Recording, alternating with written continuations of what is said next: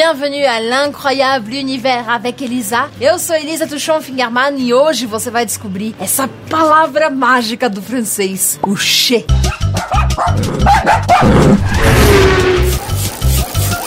Aujourd'hui, je suis venue chez Madame Roquefort pour lui donner cette lettre. Hoje eu vim na casa da Madame Roquefort para dar esta carta. Então, para você usar o che, a primeira coisa que você precisa saber é que você não precisa fazer isto. Je suis à ma maison.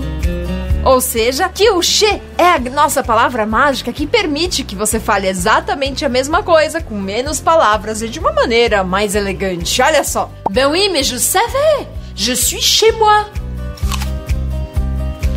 Só que tem um detalhe que talvez você ainda não saiba. O che é usado também para casos em que não é a casa da pessoa. Então, lembrando, o primeiro caso em que a gente usa che é quando a gente quer dizer na casa de alguém. Por exemplo, se eu quiser falar na minha casa, eu vou falar chez moi. Eu não vou precisar falar dans ma maison. Chez moi é a maneira de dizer na minha casa.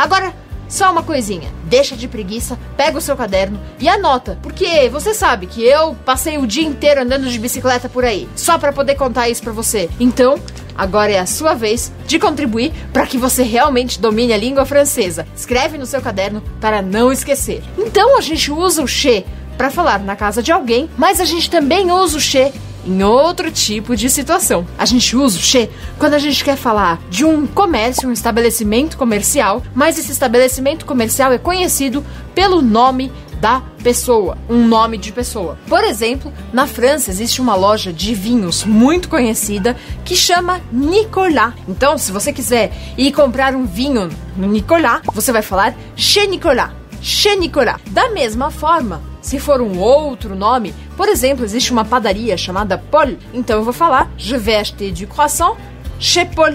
Chez Paul. Porque o nome da loja é o nome de uma pessoa.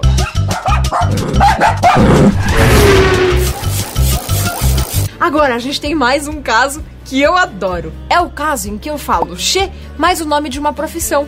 Par exemple, je dis je vais chez la couturière.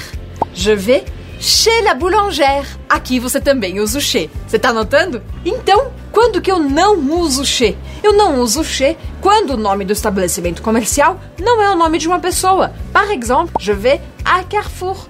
À Carrefour. Eu não falo chez Carrefour. Ou à Dior. À Dior. D'accord?